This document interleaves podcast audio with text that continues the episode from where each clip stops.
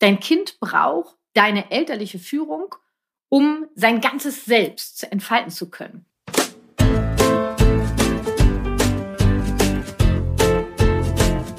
Hallo und herzlich willkommen zu Familie Verstehen, das ABC der gewaltfreien Kommunikation, der Elternpodcast Nummer 1 in Deutschland für Eltern mit Herz und Verstand und einer der fünf beliebtesten Wissenspodcasts in Deutschland.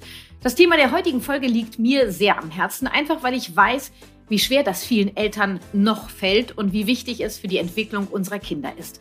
Heute geht es um F wie Führung. Warum dein Kind deine liebevolle Führung braucht. Du willst mich in meiner Wirksamkeit unterstützen oder dich für meine kostenfreien Impulse hier im Podcast bedanken, dann schenk mir auf iTunes oder der Podcast-Plattform deines Vertrauens eine Rezension und empfehle Familie Verstehen weiter, damit wir auch in Zukunft Elternpodcast Nummer 1 bleiben. In den Shownotes und auf meiner Webpage kannst du dir außerdem ganz fix einen Flyer für meinen Podcast runterladen und verteilen, zum Beispiel in Kitas, Schulen oder in deinem Kiez. Ich freue mich riesig über deine Unterstützung. Vielen Dank. Und jetzt geht's los mit den fünf häufigsten Fragen aus der GFK mit Kati Community und meinen Antworten zum Thema Führung und warum dein Kind deine liebevolle Führung braucht. Viel Spaß dabei.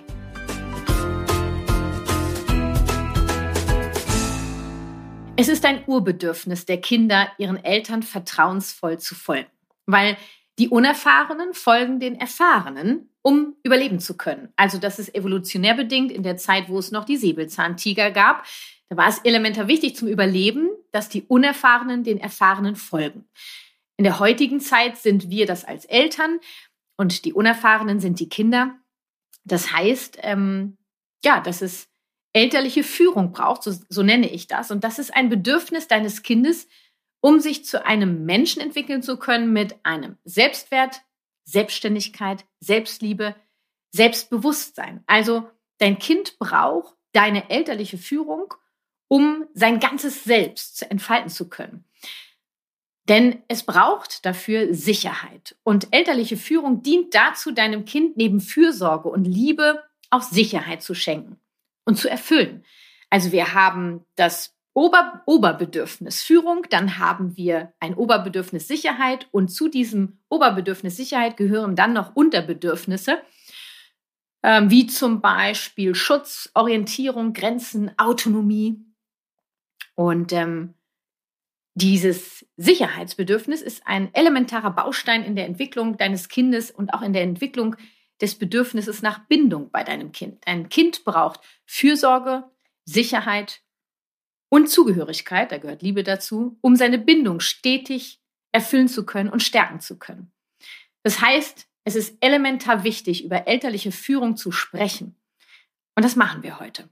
Und das mache ich super gerne, denn ich selber wurde autoritär erzogen, wie die meisten von uns. Es gibt allerdings auch welche, die anti-autoritär erzogen wurden. Es ist im Prinzip beides äh, nicht wirklich zielführend, um die Bindung elementar und tiefgreifend aufbauen zu können und auch nicht wirklich zielführend, das Bedürfnis nach Sicherheit mit bedingungsloser Liebe erfüllen zu können. Er gar nicht. Also, Gehen wir mal davon aus, die meisten von uns sind autoritär erzogen und wir wollen das jetzt natürlich überhaupt nicht weitergeben. Also diesen Machtmissbrauch. Autoritär arbeitet mit Belohnung und Bestrafung, mit Manipulation, mit Ablenkung und wir missbrauchen da unsere Macht. Bei autoritärer Erziehung wird auch gern mal körperlich eingegriffen. Also es gibt hier sowohl den verbalen Machtmissbrauch als auch den körperlichen Machtmissbrauch. Und äh, jetzt haben wir gehört, elterliche Führung braucht es. Ähm, Im autoritären Kontext gibt es diese elterliche Führung allerdings als Machtmissbrauch, also elterliche Macht missbraucht. Wir brauchen also die elterliche Führung, in Klammern elterliche Macht, gehe ich gleich noch tiefer drauf ein, im bedürfnisorientierten Kontext. Also erstens, dass die Kinder diese brauchen, die elterliche Führung. Das darf klar sein. Und zweitens, wie wir diese umsetzen. Nämlich ohne Belohnung, Bestrafung, ohne Manipulation, ohne Verurteilung, ohne Ablenkung und so weiter. Nur, wie geht das? Genau das möchte ich dir erzählen, dir erklären und dir Impulse geben. Legen wir los mit den fünf häufigsten Fragen aus meiner GFK mit Kati Community zum Thema elterliche Führung. Und da äh, werde ich dir mit Sicherheit ganz viele Impulse zu diesem Thema geben können. Die erste Frage lautet, was ist elterliche Führung und warum ist sie so wichtig? Im Prinzip sind das ja zwei Fragen. Was ist elterliche Führung? Mm, wenn ich das so übersetzen würde, ist für mich elterliche Führung zu wissen, wie es läuft. ja, so einfach, oder? Ich weiß einfach, wie es läuft.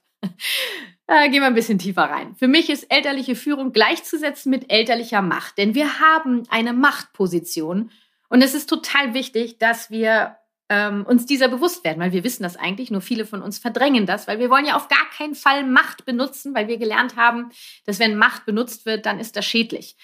Macht ist auch so unfassbar negativ bei vielen konnotiert. Ich mute dich heute zu mit den Begriffen Macht und Führung.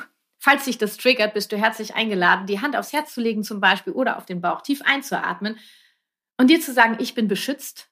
Und äh, Kathi wird mir jetzt erklären, wie Macht und Führung auch anders zu sehen ist. Ähm, also, elterliche Führung, elterliche Macht ist für mich ein und dieselbe Suppe. Wir haben die Machtposition, weil wir die Erfahrenen sind. Wir haben viele Erfahrungen gesammelt. Wir wissen bei vielen Dingen, wie es geht, auch nicht bei allen, ja. Ähm, wir wissen zum Beispiel, dass es für die Entwicklung der Kinder elementar wichtig ist, dass das Bedürfnis nach Sicherheit erfüllt wird. Und darüber steht halt auch das Bedürfnis elterliche Führung. Im besten Fall wissen wir es und spätestens jetzt weißt du es. Ähm, und ich finde, dass meine elterliche Führung, meine elterliche Macht für mich bedeutet, dass ich weiß, wie es läuft. Das heißt, ich weiß, dass es das gibt. Ich äh, weiß, wie ich das einsetzen kann. Und es bedeutet, dass ich die Bedürfnisse meines Kindes erkenne und erfülle, dass ich Verantwortung übernehme für die Bedürfniserfüllung bei meinem Kind und nicht die Verantwortung bei meinem Kind lasse. Und hier geht es dann um Themen wie zum Beispiel Medizineinnahme, die ähm, notwendig ist für die körperliche Gesundheit eines Kindes. Was mache ich denn jetzt, wenn das Kind trotz all meiner Fürsorge und all meiner Liebe dieses Medikament nicht nimmt? Ja, da bist du am Arsch. Wenn du sagst, Belohnung, Bestrafung setze ich nicht ein, Macht habe ich auch nicht. Also nimmt das Kind die Medizin nicht. Es geht ja nicht. Und da dreht sich ähm, der Hamster im Rad, die Katze beißt sich in den Schwanz. Ähm, und ich möchte, dass du in der Verantwortung bleibst. Ich bin dafür verantwortlich für deine körperliche Gesundheit. Und deswegen sorge ich dafür, dass du diese Medizin jetzt nimmst. Und nicht, ja, ich habe dir ja gesagt, die Medizin, die solltest du mal nehmen. Hast du nicht gemacht. Deswegen müssen wir jetzt den Finger abschneiden. Äh, bisschen krasses Beispiel. Vielleicht nur, so wird es dir vielleicht deutlicher, ja? ähm, es geht darum, deine elterliche Macht fürsorglich einzusetzen. Und das ist für mich dann elterliche Führung. Nochmal, wir haben eine elterliche Macht. Diese dürfen wir fürsorglich einsetzen. Und das ist für mich dann die elterliche Führung. Jetzt hoffe ich, dass ich, was ist elterliche Führung, weitestgehend erklärt habe. Ähm, Führung ist ein Bedürfnis. Das haben sowohl Kinder als auch Erwachsene welches eng mit den Bedürfnissen nach Sicherheit und den Unterbedürfnissen von Sicherheit zusammenhängt. Also stell dir das mal vor, wir haben einen großen Kreis, das ist das Bedürfnis Führung. In diesem großen Kreis ist ein zweiter großer Kreis, der ein bisschen kleiner ist, das ist das Bedürfnis nach Sicherheit. Und in diesem Bedürfniskreis Sicherheit sind kleine Bedürfniskreise wie Orientierung, Autonomie, Schutz, Grenzen, Struktur und vieles mehr. Genau. Und du kannst jetzt natürlich auch sagen, dass deine elterliche Führung, dass das eine Strategie ist, um das Bedürfnis nach Sicherheit zu erfüllen. Gleichzeitig bleibe ich dabei, Führung ist für mich ein Bedürfnis, das Menschen haben. Findest du nur auf keiner Bedürfnisliste, zumindest nicht auf den gängigen. Ähm, Führung darfst du da gerne ergänzen, meiner Meinung nach. Ähm, und wenn wir die elterliche Führung dann als Strategie betrachten, dann gibt es da folgende Strategiemöglichkeiten, deine elterliche Macht, in Klammern elterliche Führung, umzusetzen. Es gibt zum Beispiel das Schutzschild bei verbalen Übergriffen. Da geht es ums Grenzen setzen. Dann gibt es ähm, die stellvertretende Kraft. Hier helfe ich dem Kind von A nach B zu kommen. Nach Empathie. Also wenn das Kind sich weigert, ins Badezimmer zu gehen oder sich weigert, ähm, ins Bett zu gehen, sich weigert, nach Hause zu gehen. Ähm, immer wenn dahinter Bedürfnisse stehen, für die du verantwortlich bist, dass die erfüllt werden. Also beim zu Bett gehen wäre es das Bedürfnis nach Schlafen beim Kind, beim nach Hause gehen wahrscheinlich das Bedürfnis nach Nahrung, am Ende auch Schlaf und auch ähm, Struktur. Genau, dann haben wir die schützende Gewalt, die trifft, die setzt du nur ein zum Schutz bei Gefahrensituationen, ich sage mal so Straßenverkehr zum Beispiel. Und dann gibt es noch die Hierarchie in der Familie, die hilft, Gerechtigkeit zu leben im evolutionären Sinne. Und dafür braucht es eben jemanden, der sich um den Erhalt der Hierarchie kümmert. Und das können nur wir als Erwachsene machen, weil wir die Erfahrenen sind und die Kinder noch die Unerfahrenen sind. Also am Ende ist elterliche Führung ein Bedürfnis. Ich würde das Bedürfnis Führung nennen. Ja? Und die elterliche Führung, dann wäre für mich der Begriff ähm, dass es die Strategien sind, die ich dir gerade genannt habe. Gleichzeitig gibt es die elterliche Führung auch ohne diese Begriffe. Das sind nur Strategien der elterlichen Führung, sondern was elterliche Führung für mich bedeutet, habe ich dir gerade eben erklärt. Okay, dann haben wir die zweite Frage. Was bedeutet innere Klarheit genau und wie gelange ich dahin? Ich rede oft im Zusammenhang mit elterlicher Führung, mit deiner elterlichen Macht von deiner inneren Klarheit. Also, dass du Bescheid weißt, warum du so handelst. Warum ist die elterliche Macht so unfassbar wichtig? Warum ist Führung ein elementar wichtiges Bedürfnis für das Heranwachsen deines Kindes zu seinem Selbst? Ähm, und wie kann ich meine elterliche Macht leben, liebevoll, bedürfnisorientiert, statt als Machtmissbrauch? In diese Klarheit zu kommen, Dafür gibt es verschiedene Möglichkeiten, unter anderem diese Podcast-Folge. Es gibt auch noch andere Podcast-Folgen, die das Thema aufgreifen. Und es gibt natürlich mein äh, großes GFK-Videotraining Elterliche Macht fürsorglich einsetzen. Da gehen wir genau da von A bis Z komplett in die Tiefe.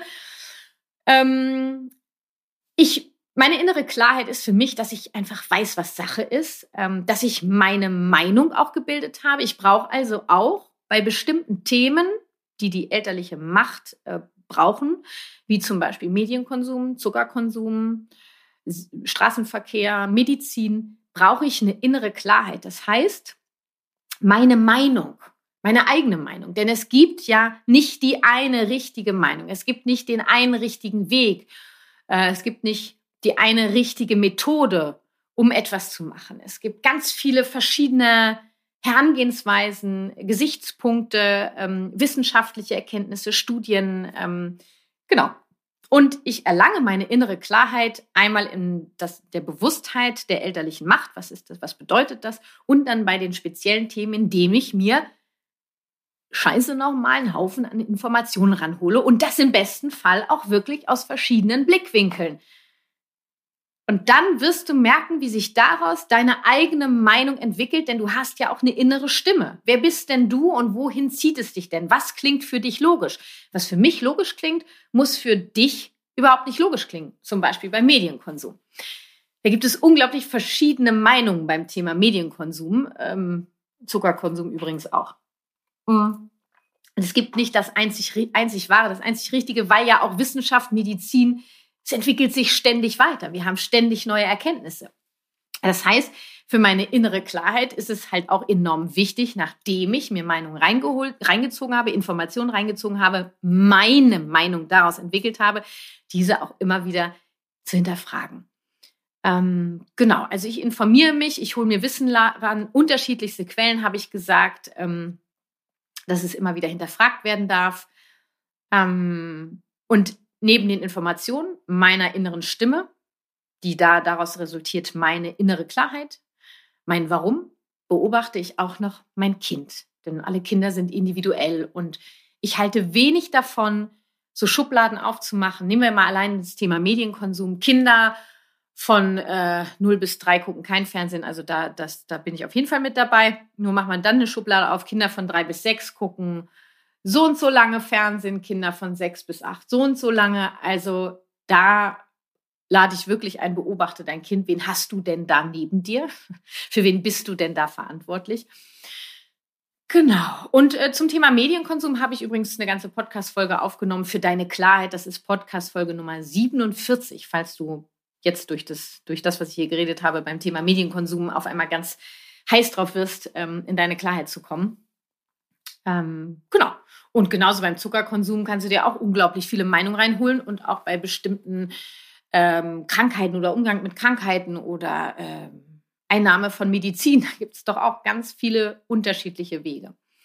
Wichtig ist, dass du am Ende deinen Weg, deine Entscheidung, deine Klarheit findest. Und das ist dann dein, in dem Moment ist das dann dein richtig. Es kann morgen, kann sich das weiterentwickeln. Nur dein richtig und deine innere Klarheit gilt nur für dich, für dich und dein Kind, für niemand anders. Dülü, Werbung Anfang. Ach, ich liebe dieses Thema elterliche Führung. So entscheide ich ganz aktuell zum Beispiel, dass unsere sechsjährige Tochter neue Winterschuhe braucht und wir diese gemeinsam kaufen werden. Dabei darf meine Tochter selbstverständlich mitentscheiden, welche Schuhe sie haben und tragen möchte. Ich halte mich zumindest, was Farbe und Form betrifft, weitestgehend raus. Neben der Passform liegt mir allerdings die Qualität sehr am Herzen, weshalb wir am liebsten direkt zu den Kinderschuhen von Ricosta und Pepino greifen. Warum meine Tochter und ich diese Schuhe so feiern? Ich verrate dir die Gründe, die uns überzeugt haben.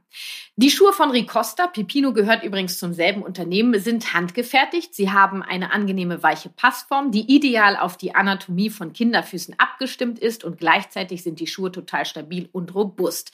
Für jede Jahreszeit finden wir bei Ricosta den passenden Schuh. Das umfangreiche Sortiment umfasst Lauflernschuhe, Halbschuhe, Sneaker, Sandalen, Barfußschuhe, Boots und Stiefel für Kinder. Die Kinderschuhe werden ausschließlich in Deutschland und anderen EU-Ländern produziert. Die Materialien sind zu 100 Prozent schadstofffrei, was mir persönlich bei Schuhen mit am wichtigsten ist. Und das Leder wird hauptsächlich aus Deutschland und Italien bezogen. Außerdem ist Nachhaltigkeit ein großes Thema bei Ricosta. So arbeitet das Stammwerk in Donau-Eschingen dank Wasserkraft und Photovoltaik zu 100 Prozent emissionsfrei. Und letztes Jahr bekam das Familienunternehmen das Umweltzertifikat Blauer Engel. Und Hast du jetzt auch Lust bekommen, die handgefertigten und mega bequemen Kinderschuhe von Ricosta mit deinem Kind bzw. deinen Kids zu testen? Dann geh auf die Website www.ricosta mit c geschrieben.de und sichere dir mit meinem Code Familie 10% Rabatt auf alle Produkte. Der Versand ist für dich kostenlos. Den Link und alle Infos findest du auch nochmal in den Show Notes. Werbung Ende. Was tun, wenn ich nach konkreten Ansagen merke, nee, das sind zu viele Kommandos für mein Kind? Ah, lass uns doch mal über das Wort Kommandos sprechen. Kommandos benutze ich total ungerne. Ich benutze lieber Ansagen, mach, mach den Kindern Ansagen.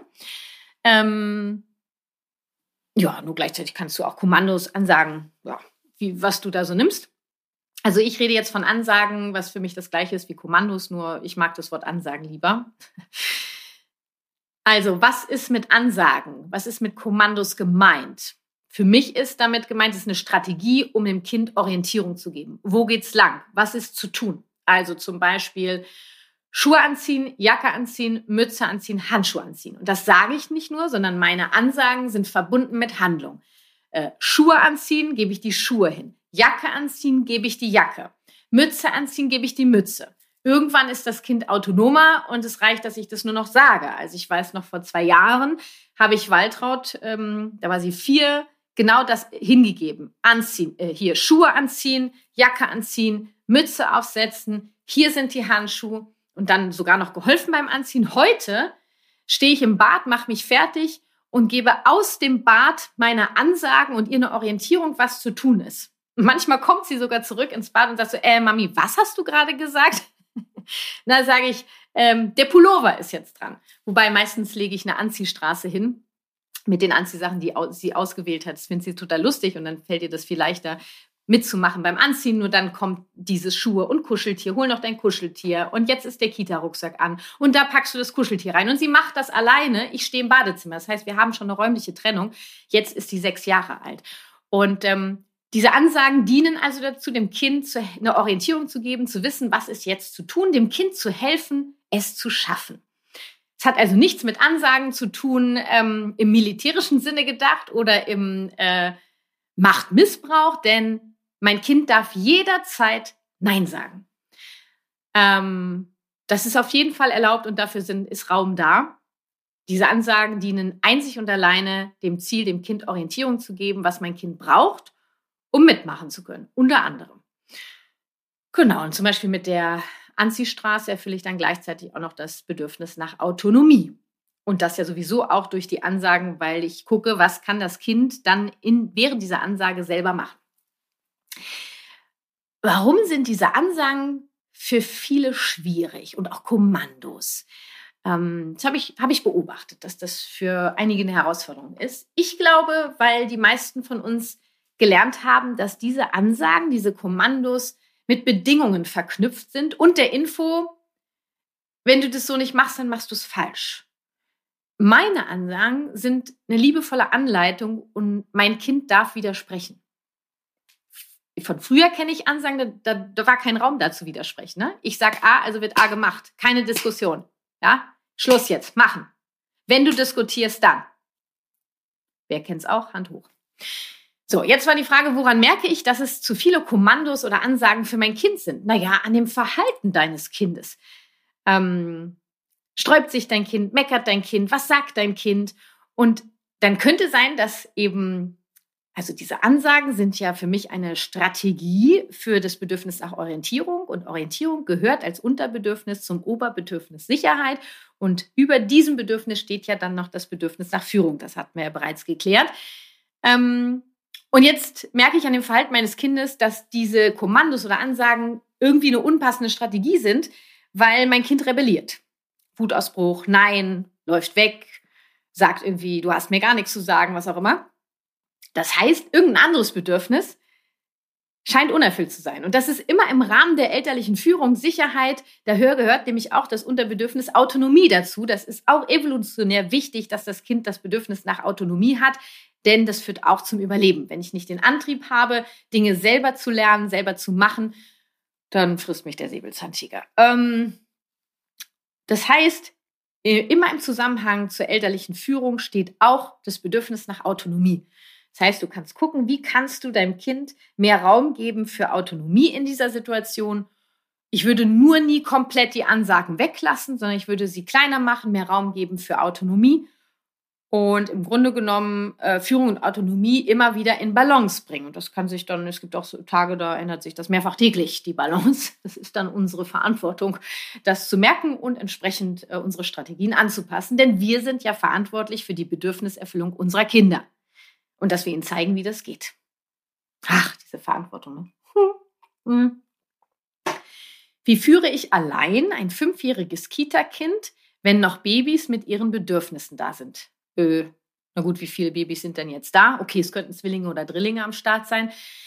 Fakt ist natürlich, dass je mehr Kinder am Start sind, desto herausfordernder ist es. Das, das ist einfach so. Gleichzeitig gibt es für mich keinen Grund, auf Führung zu verzichten, denn wie wir es ja bereits geklärt haben, ist es elementar wichtig für unsere Kinder, sowohl für das fünfjährige Kita-Kind als auch für die Babys, die da noch am Start sind. Und hier greift die Hierarchie der Bedürfnisse in dieser Situation.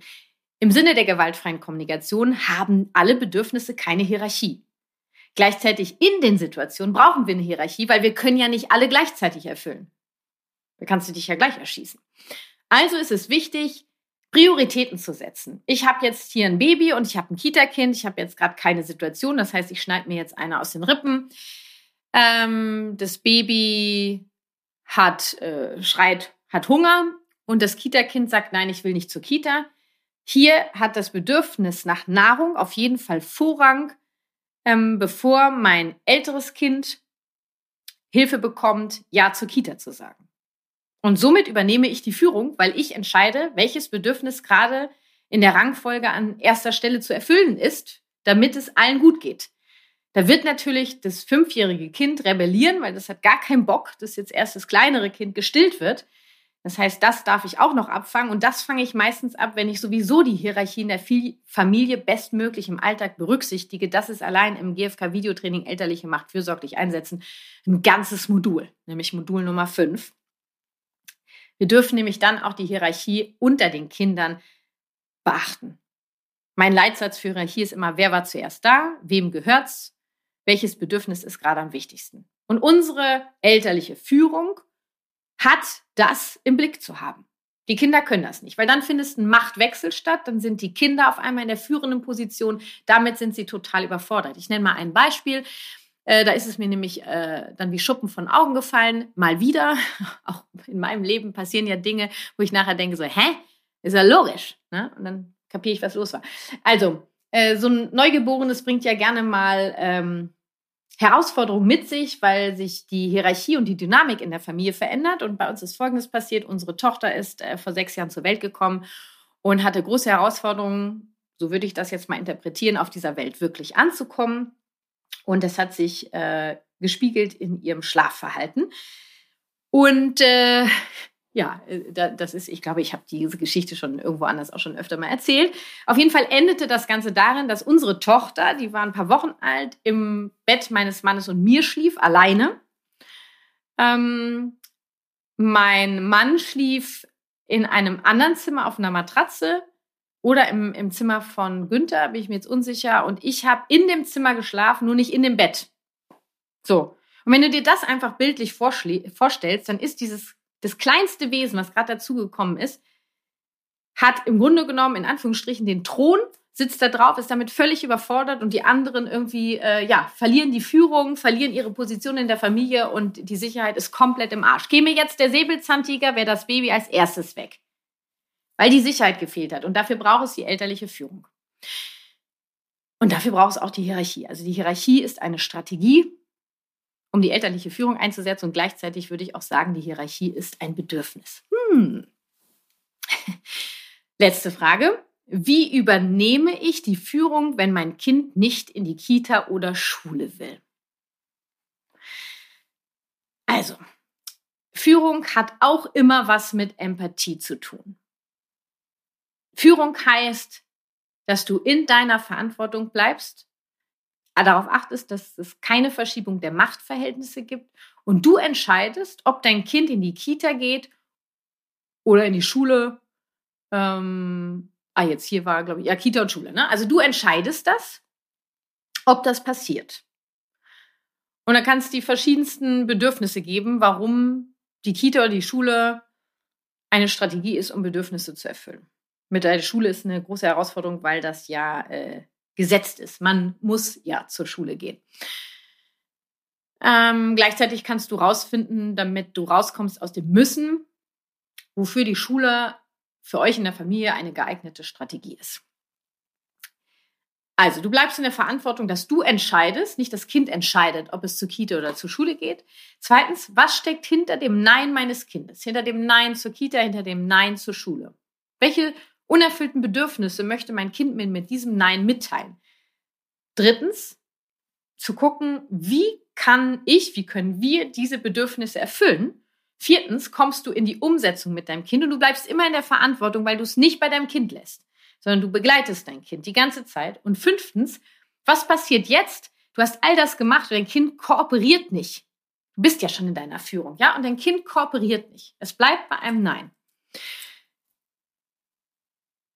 Ja, und es gibt für mich keinen ersichtlichen Grund, hier eine andere Form der elterlichen Macht, der elterlichen Führung einzusetzen.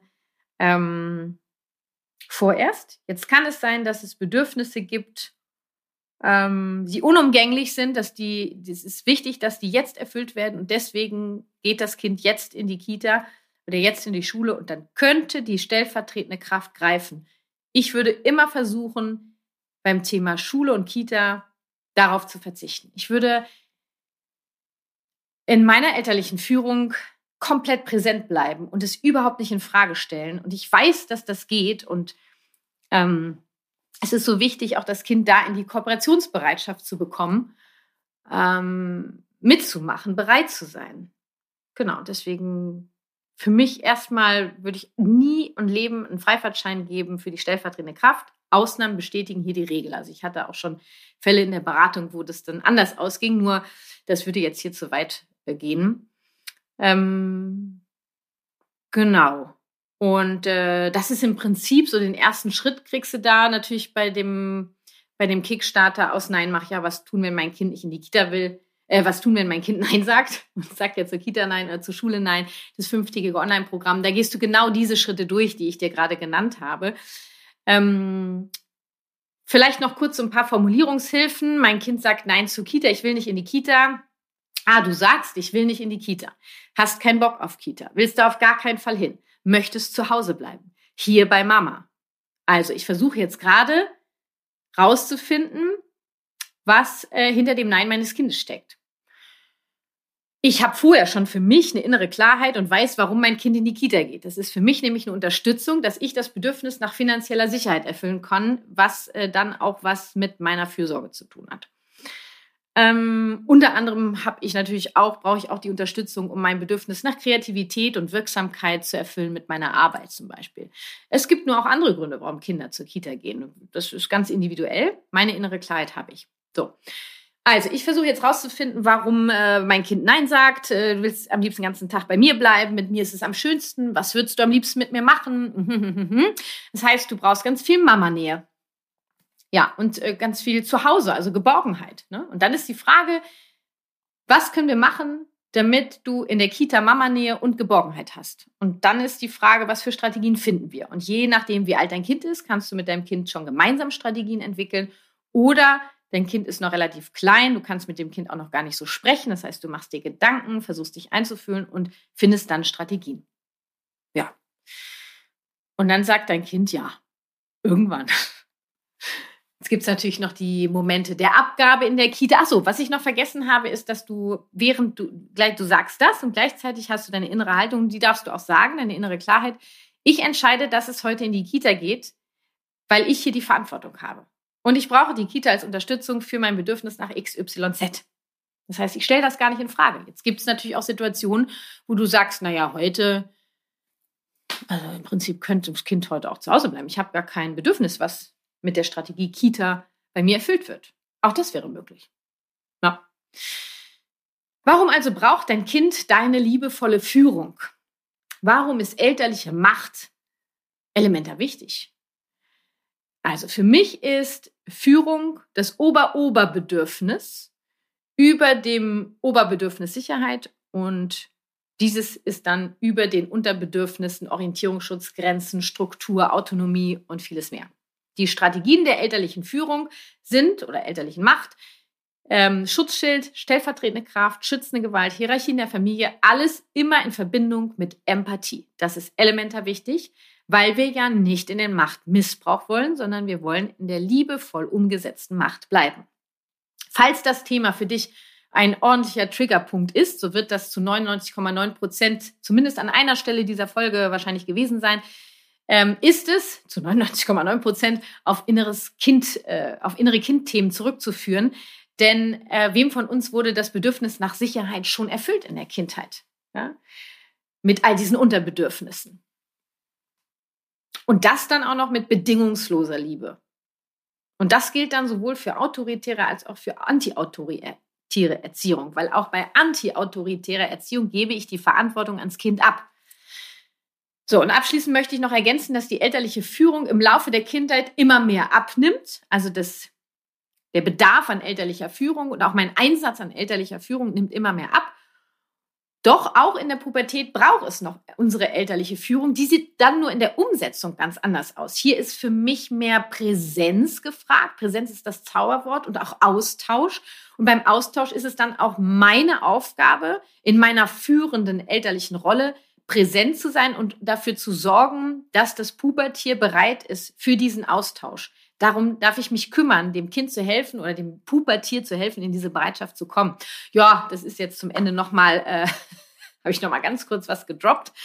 Äh, ich wollte es auf jeden Fall als Anregung dalassen zum Nachdenken, dass die elterliche Führung auch in der Pubertät eine Rolle spielt, nur dass sie da eine andere Rolle spielt und dass wir uns dann auch abschließend von unserer elterlichen Führung in Bezug auf unsere Kinder verabschieden dürfen an einem gewissen Punkt und die Führung an sie übergeben dürfen.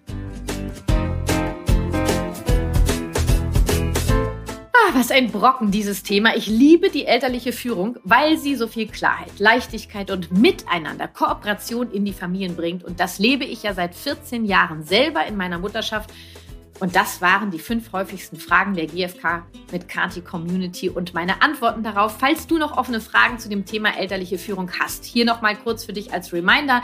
Wenn auch du lernen möchtest, deine elterliche Macht fürsorglich einzusetzen, dann setz dich noch heute auf die Warteliste meines GfK-Videotrainings Elterliche Macht fürsorglich einsetzen und erfahre so als Erster oder Erster, wann es wieder losgeht und sichere dir auf jeden Fall einen exklusiven Rabatt zum Start. Für 0 Euro schnappst du dir mein E-Book, wie du auf Belohnung und Bestrafung verzichten kannst und zum absoluten guten Knüllerpreis von 47 Euro statt 127 Euro bekommst du mein fünftägiges Online-Programm aus Nein mach ja, was tun, wenn mein Kind Nein sagt. Alle Infos dazu findest du in den Shownotes dieser Folge oder du schaust auf meiner Webpage vorbei kw-herzenssache.de. Das war Familie verstehen. Ich freue mich schon jetzt auf deine Unterstützung, indem du diesem Podcast eine Rezension schenkst oder mit dem Flyer auf meiner Webpage deine Stadt tapezierst. Und falls du dich gerade fragst, wer hier überhaupt spricht, mein Name ist Kathi Weber. Ich bin ausgebildete Trainerin der gewaltfreien Kommunikation nach Marsha B. Rosenberg, Gründerin der Kathi Weber Herzenssache, Familien- und Elternberaterin, Moderatorin, Bestsellerautorin und last but not least zweifache Mama. Mein Sohn ist 2007 und meine Tochter 2016 geboren. Statt es nur gelernt zu haben, wovon ich rede, lebe ich es auch. Lass uns verstehen, was wir selbst und unsere Kinder brauchen. Lass uns Konflikte miteinander statt gegeneinander lösen. Lass uns Empathie leben. Lass uns gemeinsam die Welt ein wenig freundlicher gestalten. Deine Kathi.